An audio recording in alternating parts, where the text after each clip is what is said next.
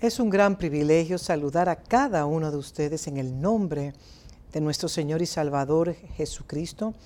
La plataforma actual Perspectiva sobre lo Apostólico se ha llevado a cabo durante casi dos décadas en Sudáfrica y en algunas partes del mundo. Es un gran honor tenerles acá a cada uno de ustedes y hablarles específicamente como líderes en el cuerpo de Cristo. Algunos de ustedes encabezan grupos enteros de familias dentro del cuerpo de Cristo. Y otros de ustedes están dirigiendo a casas y están haciendo un trabajo tremendo, fenomenal en diferentes partes del mundo, donde quiera que estén. Y algunos de ustedes están integralmente vinculados al cuerpo de Cristo y sirven en diferentes maneras para representar al Señor de una manera ubicua a medida que su reino avanza a través de ustedes. Cuando les hable en este día, les hablaré como líderes y les daré el debido decoro, respeto y honor que cada uno de ustedes merecen como miembros integrales del cuerpo de Cristo. Y Estaremos haciendo dos sesiones, una con un pequeño descanso intermedio y luego volveremos a la segunda sesión en la que cual continuaremos con el tema que les hablaré hoy. Hoy les hablaré sobre el reino satánico de las tinieblas. El reino satánico de las tinieblas. Es un tema que he querido compartir desde hace unos meses pero no había recibido la luz verde del Señor para compartir mis pensamientos. Personalmente, no hubiera querido compartir estas reflexiones en esta plataforma debido a que solo tengo dos sesiones de poco más de 50 minutos cada una y no es posible exponer una presentación completa, bien organizada y sistematizada sobre el tema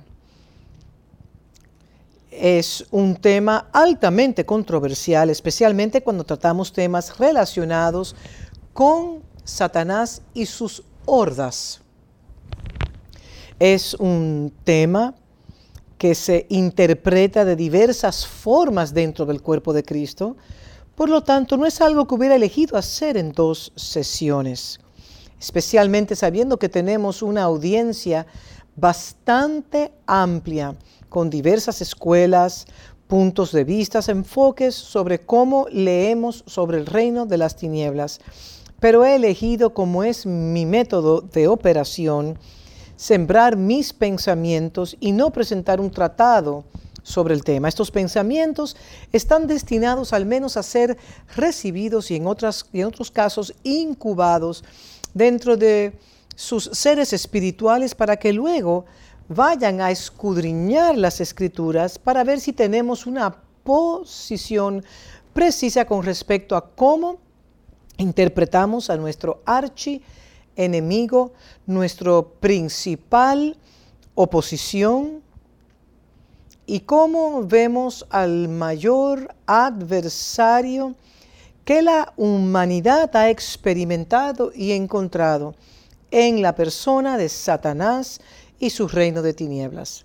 Les hablaré sobre el tema, pero no es mi intención darles un relato histórico de la persona de Satanás y ahondar en el lado místico de eso. Hay algunos excelentes libros escritos y uno que habla de manera específica sobre el tema, el cual respaldo. Es el del doctor S. Y. Govender, él escribió el título Lucifer, el primer hombre Adán. Escribe sobre Lucifer, quién es Lucifer y cómo debemos abordar nuestra comprensión de Satanás y su reino de las tinieblas. Les sugiero que puedan leer ese libro y muchos otros libros sobre una perspectiva apostólica, los cuales se rigen por un enfoque bíblico, bíblico literal de las escrituras. Quiero hablarles hoy, hoy como líderes de las iglesias, en primer lugar, porque está surgiendo una iglesia en la tierra y he compartido mis pensamientos al respecto en una conferencia reciente y con la congregación que dirijo aquí en Sudáfrica. Actualmente está surgiendo una iglesia en la tierra y esa iglesia experimentará un favor extraordinario, sin precedente y bendiciones divinas por parte de Dios.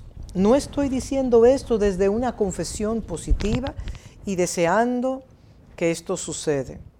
Estoy absolutamente convencido de que está surgiendo una iglesia que será altamente favorecida, divinamente bendecida y sellada en un pacto que nos promete un final perenne de los propósitos externos de Dios para su iglesia en el planeta Tierra. Me gustaría pensar, me gustaría pensar que cada uno de nosotros será parte de esa iglesia y aquellos de nosotros que lideramos congregaciones, casas de fe, preparemos nuestras congregaciones para ver un avance agresivo de los propósitos de Dios en la tierra. Como líderes no podemos pensar con una mente devocional. Tampoco podemos pensar pastoralmente, aunque ese es un rasgo muy poderoso dentro de nuestra, nuestras habilidades de liderazgo. Tenemos que, que empezar a pensar de forma gubernamental. Debemos pensar de manera gubernamental. Debemos pensar como los ejecutivos de Dios dentro de la familia de Dios. Tenemos que entender toda la idea del privilegio del primogénito y lo que significa estar sentado a la diestra de Dios. Dios no tiene un lado derecho, un lado izquierdo, esas son expresiones metafóricas o idiomáticas de cómo Dios nos posiciona ejecutivamente para establecer sus propósitos en el planeta Tierra. Así que está surgiendo una iglesia. Quiero que tengan muy en cuenta que sus, en sus mentes, porque ese sería, será el, trasfondo sobre el cual yo diría ciertas cosas. Hago hincapié en que el, el avance de esta iglesia no será exento de oposición, no estará exento de oposición no será sin agotamiento, habrán conflictos, habrán dificultades y obstáculos que la iglesia deberá afrontar. Ahí es cuando necesitamos tener en cuenta algunas cosas sobre el reino satánico de las tinieblas y cómo nosotros como pueblo debemos acercarnos al enemigo, más específicamente desde el punto de vista ventajoso del saber. ¿Cuál es nuestra posición con respecto al enemigo? ¿Y cuál es la posición del enemigo con respecto a su oposición a la iglesia? Será de fundamental importancia que recordemos que la iglesia emergente entablará conflictos habrá una batalla, habrá guerra, pero esta iglesia es una iglesia victoriosa, triunfante, dominante y muy, muy privilegiada. De hecho, la iglesia es tan poderosa que si nosotros como líderes organizamos nuestros pensamientos correctamente, puedo decirles que el enemigo se encontrará con su peor, con su peor pesadilla, su peor posición en el planeta Tierra. De hecho, estoy muy emocionado por lo que está a punto de suceder en este momento. Para usted poder entender la posición de la iglesia, eh, que de hecho no estoy seguro de qué tanto podamos avanzar hoy, pero si tocáramos el tema, usted puede ver las porciones en las escrituras Romanos 12 al 21 para comprender y ver cómo nos hemos reconciliado en una posición consumada y muy compacta en Dios, que nos da una posición casi indestructible e impenetrable. Y es tanto así que si conocemos nuestros derechos legales, entonces el enemigo no puede tocarnos. Puede andar como un león rugiente, pero no muerde, no tiene fuerza, no tiene poder. Personalmente creo que la iglesia le ha dedicado demasiado tiempo al enemigo. Nuestro punto de vista sobre la guerra espiritual está muy extremadamente distorsionado. He leído libros y he visto cuánta atención se le ha prestado al reino de las tinieblas Y el enemigo ha usado esto. El enemigo es el maestro del engaño, del fraude, y sabe cómo usar su, arte eh, eh, para acusar la mente de la gente, para seducir la mente de la gente, para que funcionemos en posiciones erróneas. Lamentablemente, incluso en los círculos apostólicos, todavía tenemos posiciones adoptadas con respecto al enemigo que no están de acuerdo con la obra terminada del Calvario, no están de acuerdo con la posición legal de la iglesia tal como fue establecida y constituida sobre el planeta Tierra. Y como resultado, en realidad hemos diluido a la iglesia debido al énfasis excesivo en el reino de las tinieblas y la actividad satánica en el planeta Tierra. La iglesia se ha diluido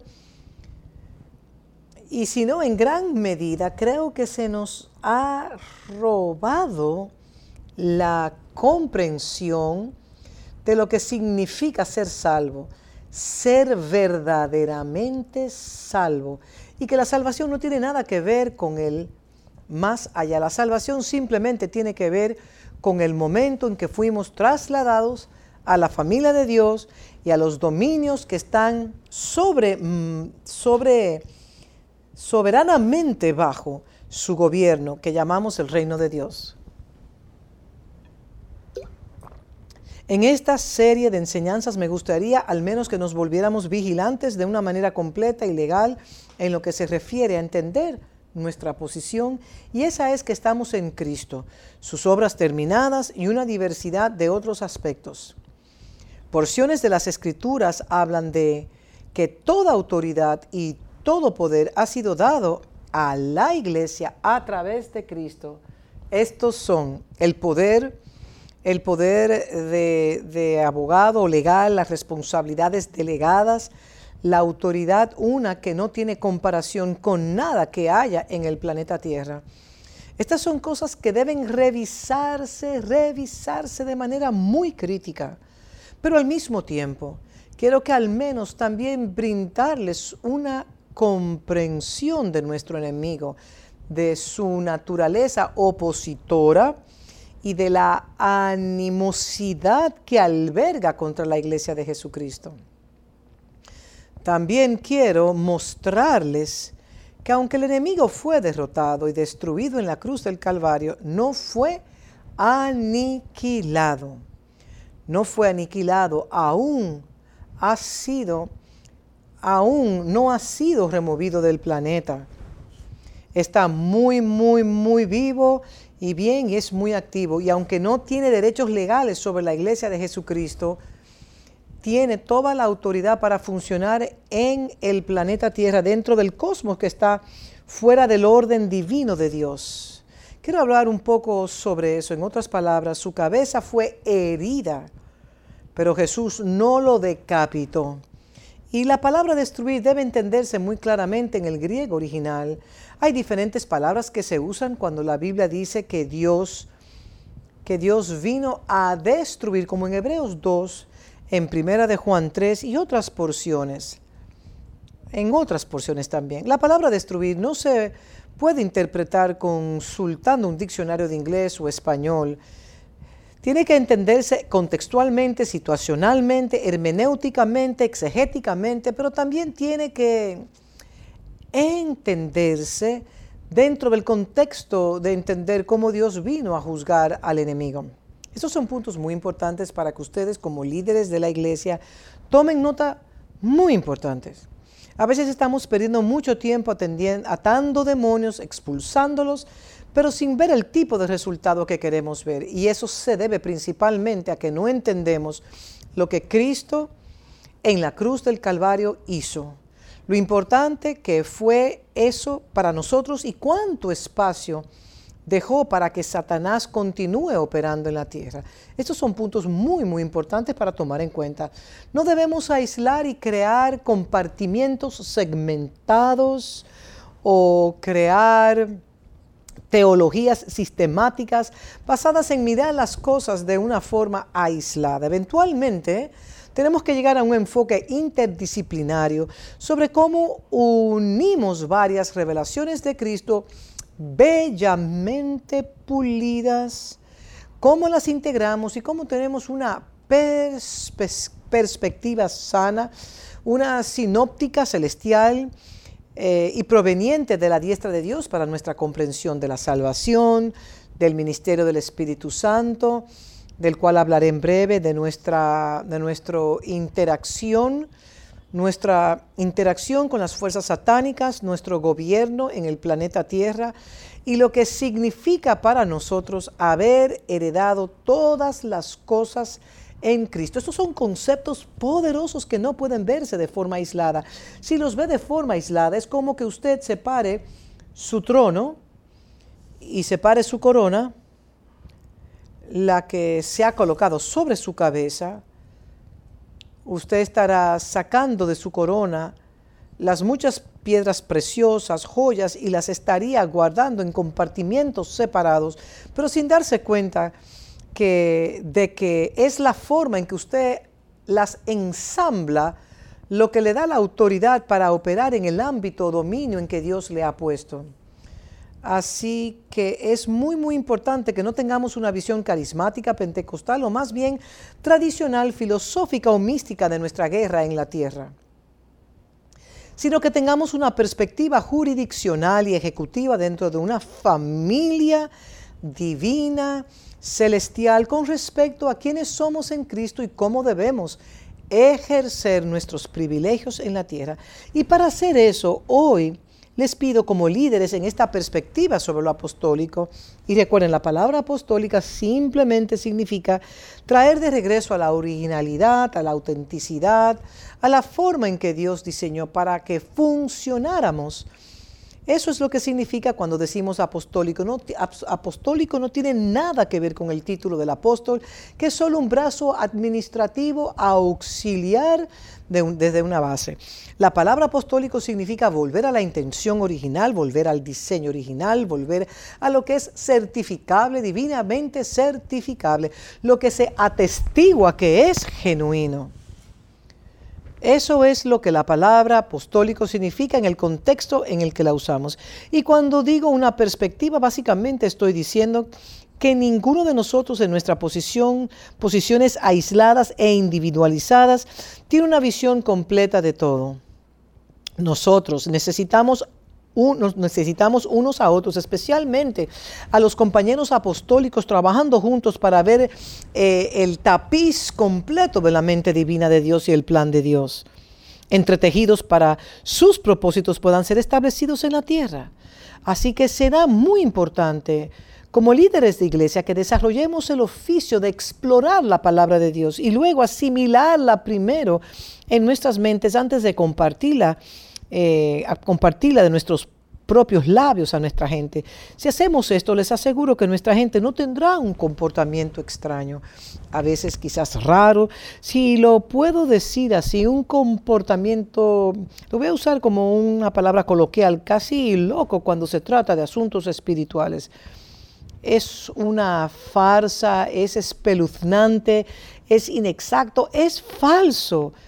Y hay personas inteligentes que se comportan de manera extraña cuando se trata de hablar de actividad demoníaca porque no comprenden quiénes somos en Cristo y cuál es nuestra función en la tierra. Segundo de Corintios 4, del 1 al 6, es muy, muy importante. Antes de leerlo, permítame resaltar algo. Cuando uso la palabra satánico o el sustantivo Satanás, o algunas veces el verbo Satanás, a veces es, a veces es una palabra que tiene que ver con hacer. A veces Satanás es una palabra activa, a veces Satanás representa una persona. A otras veces satánico es una descripción adjetiva de la oposición a lo que nos enfrentamos o de los oponentes a los que nos enfrentamos o de las posiciones adversarias a las que enfrentamos. Me refiero a alguien que viene a hacernos oposición, viene a acusarnos, a calumniarnos. Me refiero, Me refiero a un adversario que alberga una profunda animosidad hacia nosotros. Y en ese contexto, Él está extremadamente celoso de la posición que disfrutamos en Dios como sus primogénitos, como sus primogénitos, como un grupo primordial dentro de la familia de los cielos y entre la multitud de todos los creados.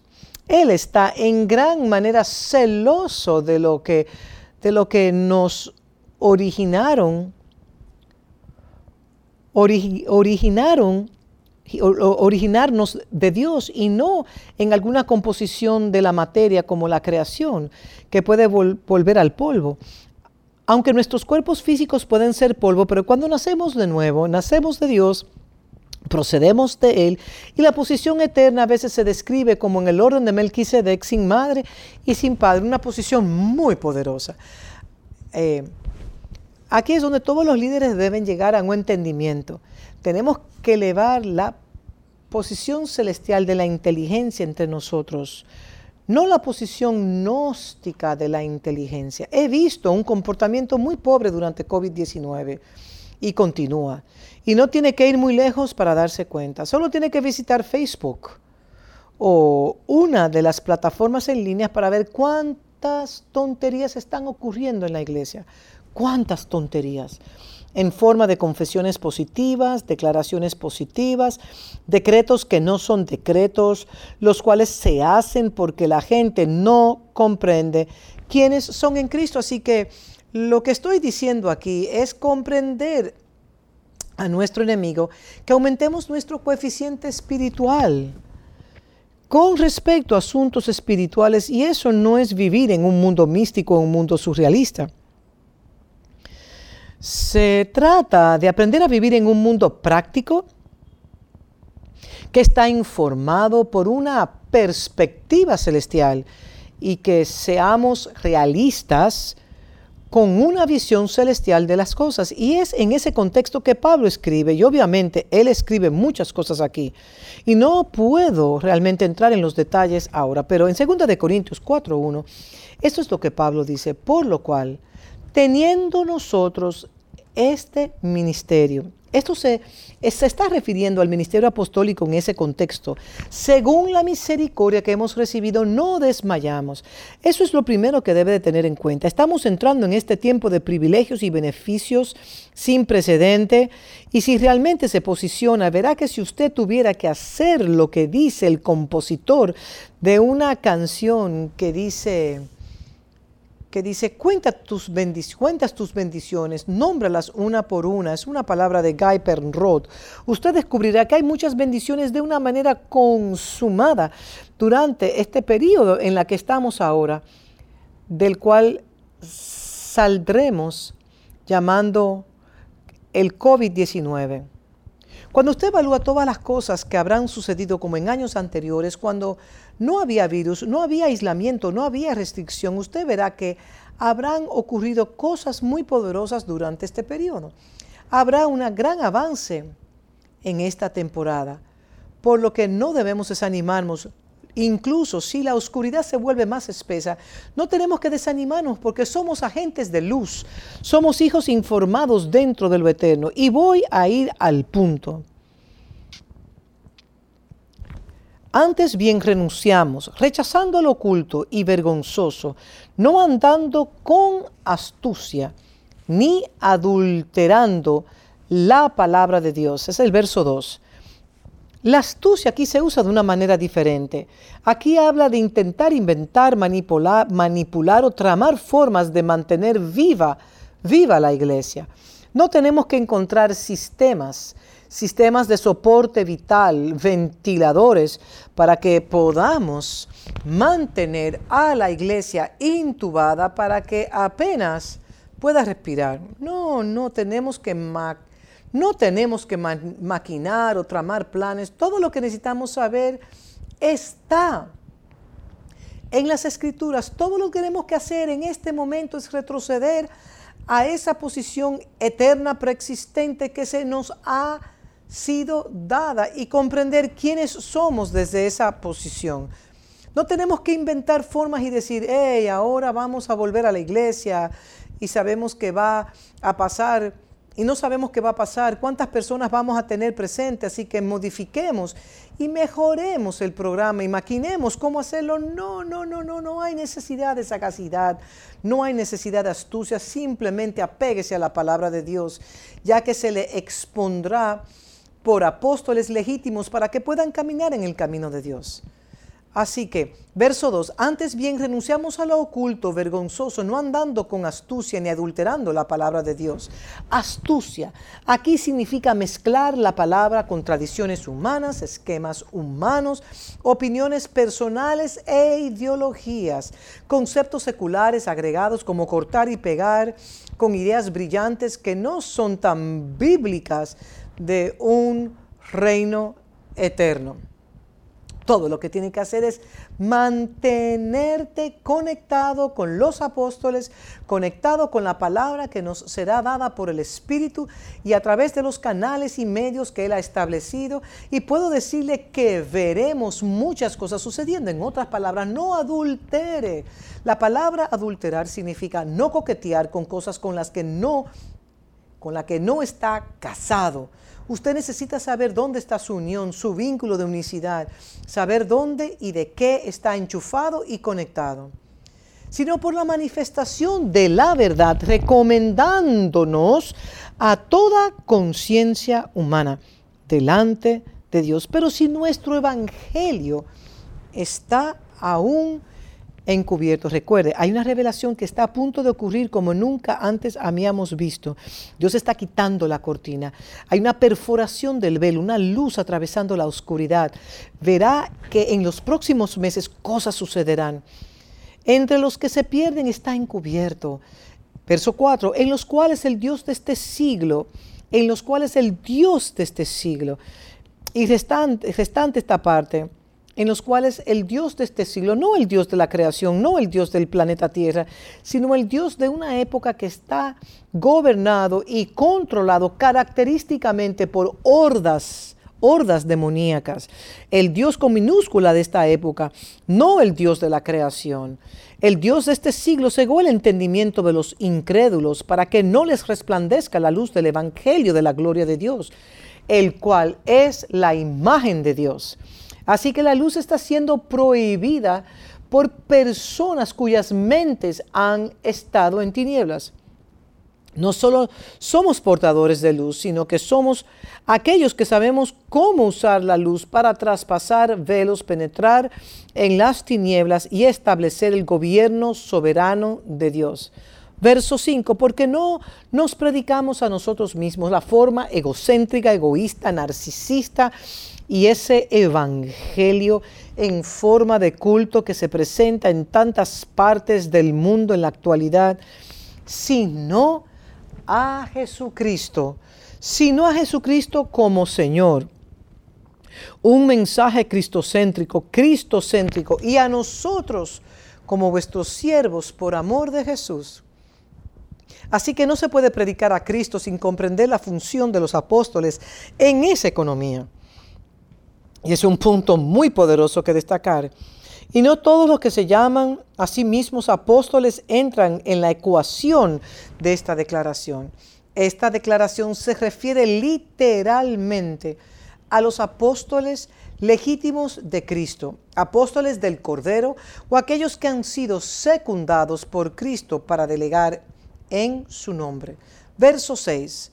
Porque Dios, que mandó que de las tinieblas resplandeciese la luz, Él es el que resplandeció en nuestros corazones para la iluminación del conocimiento de la gloria de Dios en la faz de Jesucristo.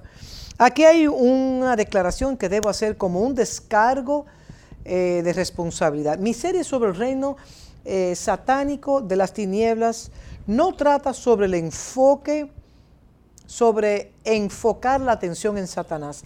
Mi énfasis estará en Cristo. Voy a desarrollar una cristología que les introducirá en una neumatología. Por favor, como líderes de hoy, tendrán que ir y estudiar las declaraciones que estoy haciendo, que están en forma de semilla, en forma de semilla. Entiendan lo que estoy diciendo y Satanás será introducido a esa ecuación en el lado periférico de las cosas. Él no es el centro, no es el foco y no se le debería dar la clase de atención que se le ha dado actualmente. Debemos aprender a enfocarnos en lo que el Señor nos está diciendo para que la oscuridad no se convierta en el entorno en el que existimos. Y la oscuridad no solo significa maldad, también significa ignorancia. Dios creó la oscuridad, Él no creó el mal. En otras palabras, Él creó para que ciertas cosas estuvieran ocultas de manera que la luz las exponga y que la ignorancia de las cosas de Dios sea expuesta por la presencia, presencia iluminadora y esclarecedora de Dios. Por tanto, nosotros estamos sacando a la gente de la ignorancia hacia la luz. Y sí, porque somos ignorantes y vivimos en posiciones pecaminosas, inmorales, pocos éticas e ilegales, el fruto de las tinieblas también podría ser maligno. Entonces, la palabra es una palabra muy compleja, así que permítame adentrarme, adentrarme en algunas de las cosas que quiero decir. En primer lugar, quiero que entendamos que desde su nacimiento la iglesia ha estado oficialmente legítimamente bajo el liderazgo del Espíritu Santo. Hay dos espíritus en el mundo, dos espíritus fundamentales, y todo lo demás es una consecuencia de eso. Existe el Espíritu de Dios y lo llamamos el Espíritu Santo. Y está el Espíritu de Satanás, a eso lo llamamos espíritus demoníacos o satánicos. Entonces solo hay dos espíritus en el mundo. El Espíritu Santo no es viento, no es fuego, no es ninguno de los elementos que los de la nueva era y algunos en la iglesia emplean para destacarlo. Puedo hablar sobre el Espíritu Santo usando esos elementos como atributos, pero el Espíritu Santo es una persona coigual, consustancial, coeterna y tan real como cualquier otra persona dentro del misterio de la deidad. El Espíritu Santo es una persona y ha sido designado en el consejo de la deidad para ser el líder de la iglesia. Cuando digo el líder de la iglesia, no estoy diciendo que Él asuma la jefatura de la iglesia, Cristo, el heredero, el que heredó, el cargo de, cabeza de la iglesia, ha designado el Espíritu Santo para que actúe como su ejecutor sobre la iglesia, para ejecutar, distribuir, gestionar y administrar todo lo relacionado con los asuntos de la iglesia bajo la dirección del Espíritu Santo. Eso lo puede encontrar en muchas porciones de las, de las escrituras, incluida en Juan 16. El Espíritu Santo en el perdón, en Juan 16, el Espíritu Santo es el líder de la iglesia y lamentablemente ha recibido menos atención que el Espíritu del mundo, el mismo Satanás. Hablamos más de Satanás en nuestras iglesias que de nuestro líder soberano. El Espíritu Santo puede compararse con el director ejecutivo, el director general, el, el CEO de la iglesia, el ejecutor, fue designado por Cristo para actuar en el nombre de Cristo. Mire esto en Juan 16 del 5 al 15. Juan 16, 5. Pero ahora voy al que me envió. Y ninguno de, vosotros me pregunta, ¿a dónde? ¿A dónde vas? Verso 6. Antes, porque os he dicho estas cosas, tristeza ha llenado vuestro corazón pero yo os digo la verdad. Marque las palabras aquí porque verá dos de estas cosas sucediendo ahora en la tierra. Mire, no estamos operando en una guerra espiritual como la entendíamos dentro de las referencias de las etapas previas de nuestro desarrollo. ya no ya no estamos en una guerra espiritual como la entenderíamos. Sí, estamos en guerra. En realidad estamos en una guerra de información. Y hay dos elementos en esta guerra. Hay dos cuerpos individuales involucrados en esta guerra. Está la guerra de información que nos llega del Espíritu Santo y está la guerra de información que viene de Satanás y su reino. Entonces, hay una transmisión de información de dos mundos. Y ahora debemos desarrollar el oficio, la habilidad, el discernimiento, la capacidad clínica para separar y comprender qué es la verdad de la ficción, de las falsedades, de las noticias falsas o fake news. Desafortunadamente en la iglesia de hoy, de, hoy nos hemos casado con un poco de ambos. Hemos creado una iglesia sintética, hemos creado una iglesia falsa, hemos creado una iglesia híbrida, hemos creado una iglesia en contra de la fe. Hemos creado una forma de piedad, pero no hemos creado la verdadera iglesia de Jesucristo porque no conocemos la verdad de la mentira. Y eso es, y esto, y eso es sobre lo que espero que podamos hablar aquí hoy. En el verso 6 dice, antes porque os he dicho estas cosas, tristeza ha llenado vuestro corazón, pero yo os digo la verdad. Os conviene que yo me vaya. Marque esta palabra, os conviene que me vaya. Usted tiene que ver esta posición colectiva, tiene que ver esta posición colectiva esta posición que nos da la oportunidad de ver cómo podemos ser beneficiarios del conocimiento, de estar conectados con el Espíritu Santo. Y no estoy hablando de estar conectados con el Espíritu Santo como en los días, de, los días carismáticos o pentecostales, cuando le dábamos al Espíritu Santo un tiempo entre el final del sermón y la oración en el momento de ir al altar, ese momento en que orábamos por la gente y decíamos, ahora el Espíritu Santo está viniendo. Me refiero, me refiero al liderazgo absoluto, íntegro del Espíritu Santo sobre nosotros en la iglesia. Y como Él necesita administrar y distribuir ahora todo lo que necesitamos saber para cumplir el propósito eterno de Dios en el planeta Tierra. Es en ese contexto que entiendo que necesitamos estudiar el por qué es ventajoso volver a comprender el misterio del Espíritu Santo. Y voy a resaltar algunos puntos en breve. Porque si no me fuera el consolador, la palabra consolador, ayudador, aquí no es una palabra doméstica. Por favor, no piensen en él, en él como el que sirve en sus casas o que hace alguna tarea doméstica insignificante dentro de los dominios de su vida. La palabra consoladora, que es una posición legal, es una palabra muy, muy poderosa. poderosa. Paracletos y literalmente significa alguien que viene como ayuda legal. Él viene en una posición legal. Es una posición de defensa. Es una posición de ejercer y comunicar información a un nivel extremadamente alto.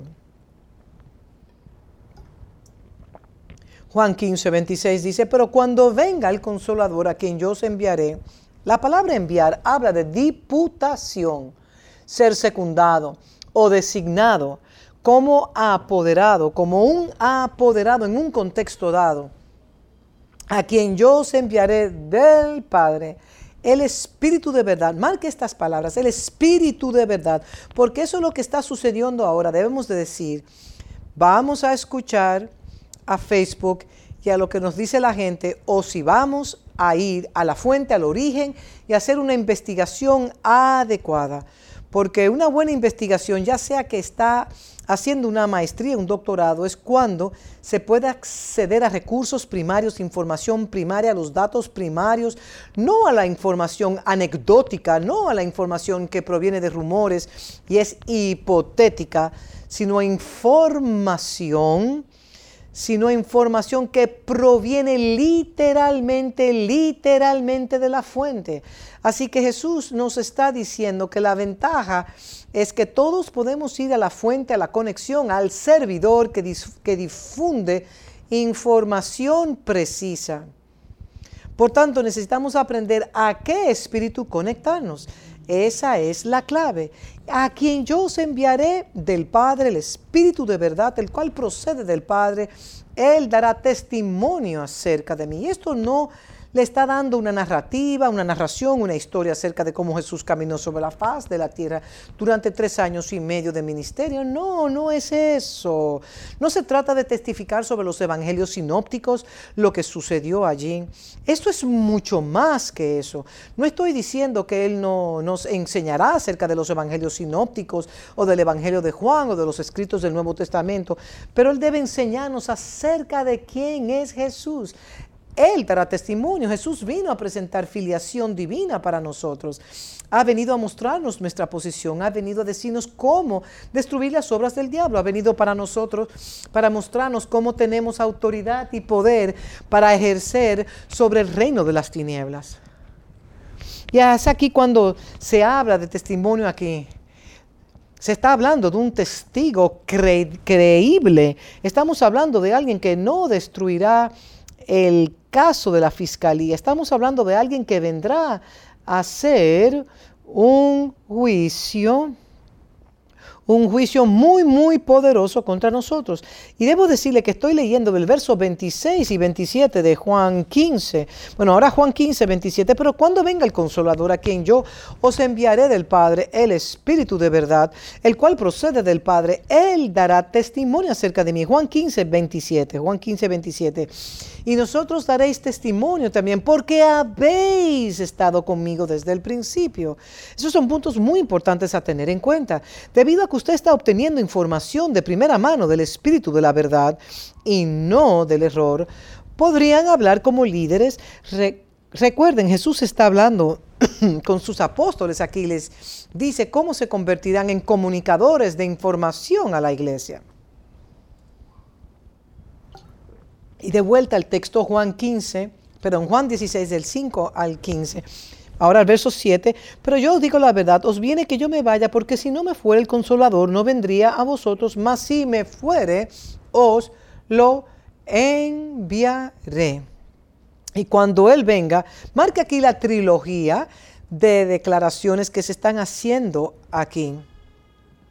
Observe eso y no vea esto por separado, tiene que verlo colectivamente. Y cuando Él venga, convencerá al mundo número uno de pecado, número dos, de justicia.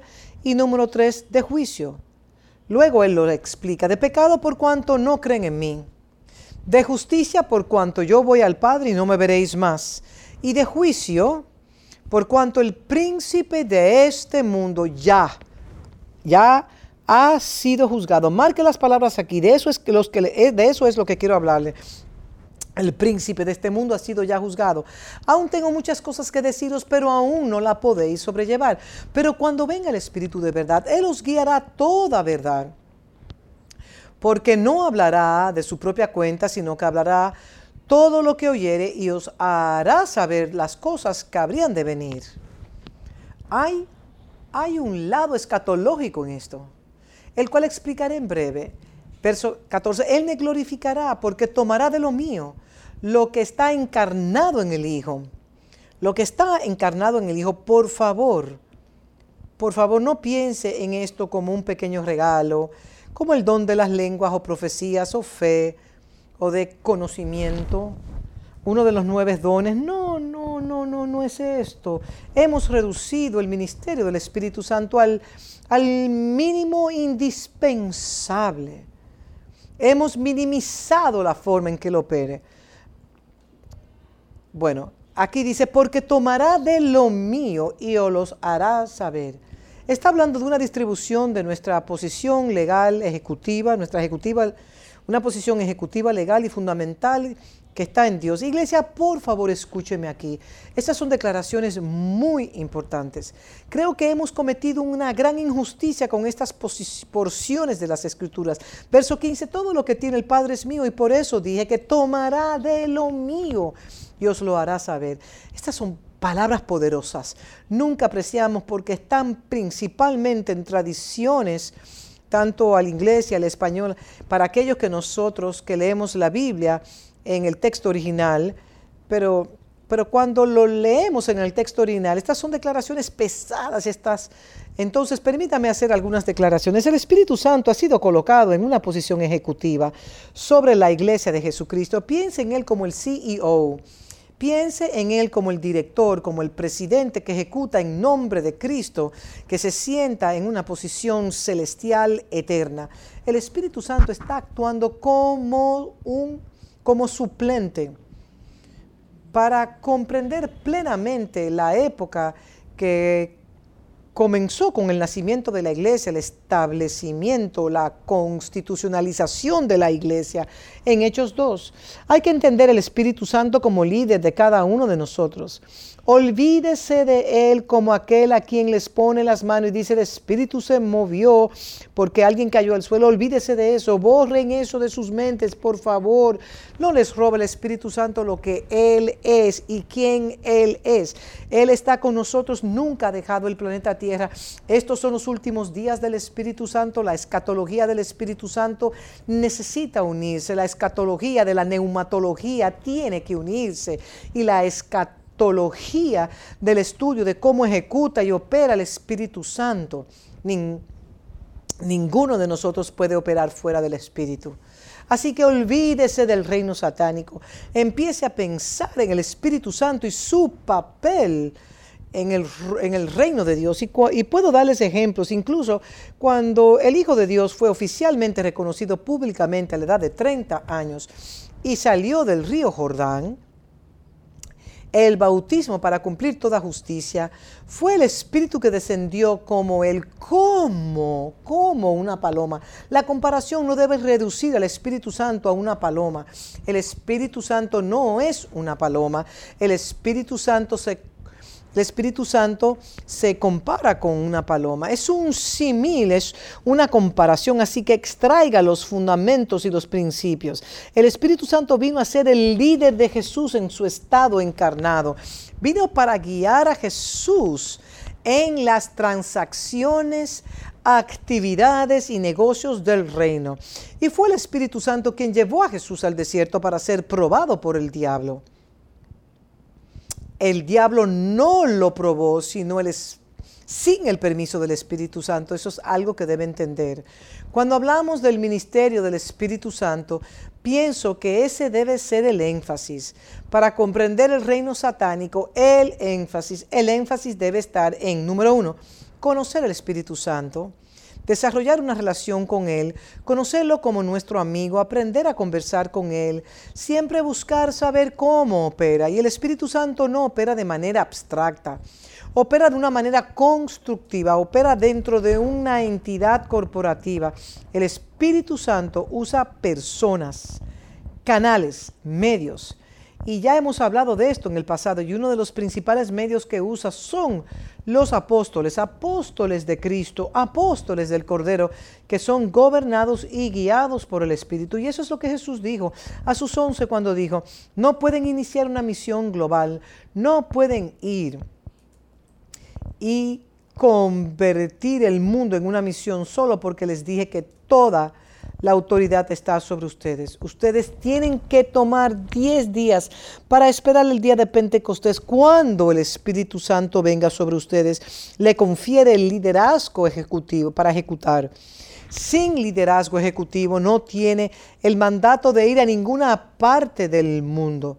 Ustedes, ustedes pueden tener toda la autoridad y todo el poder, pero si no están situados bajo el liderazgo adecuado, no tienen derecho a ir a ninguna parte.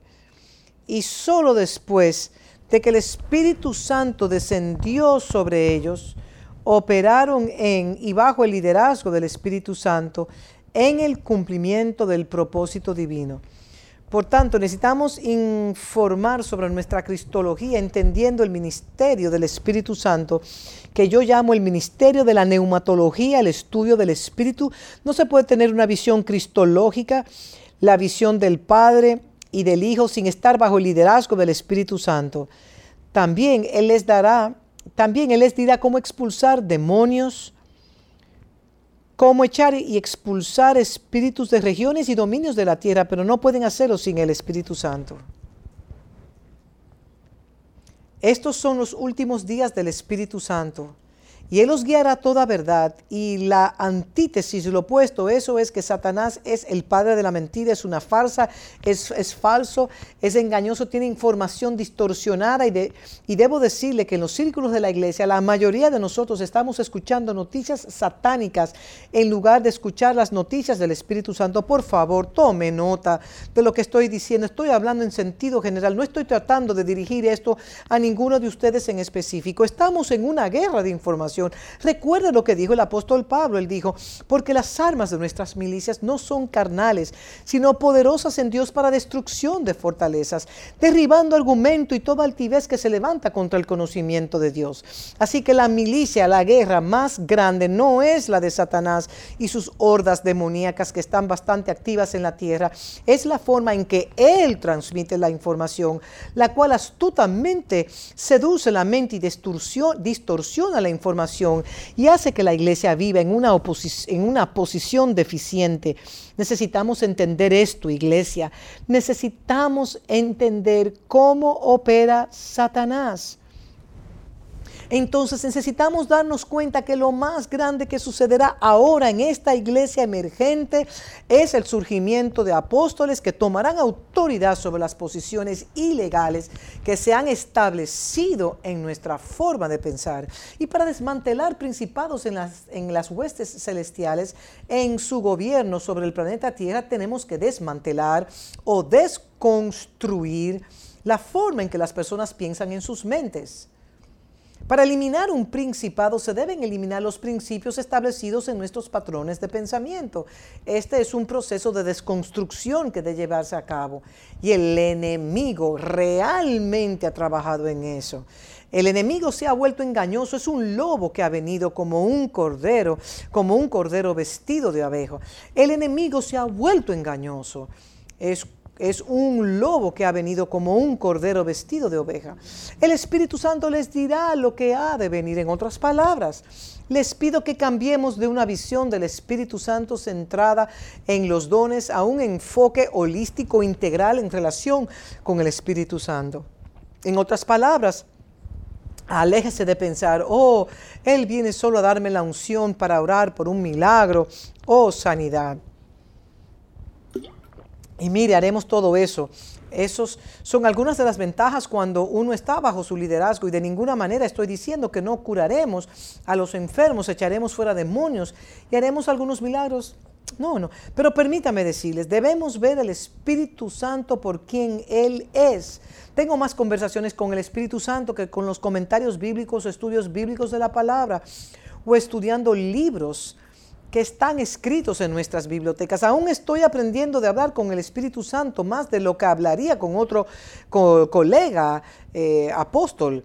Y siempre, y siempre tomo lo que he recibido del Espíritu Santo y luego lo pruebo hablando con mis compañeros apóstoles en la fe.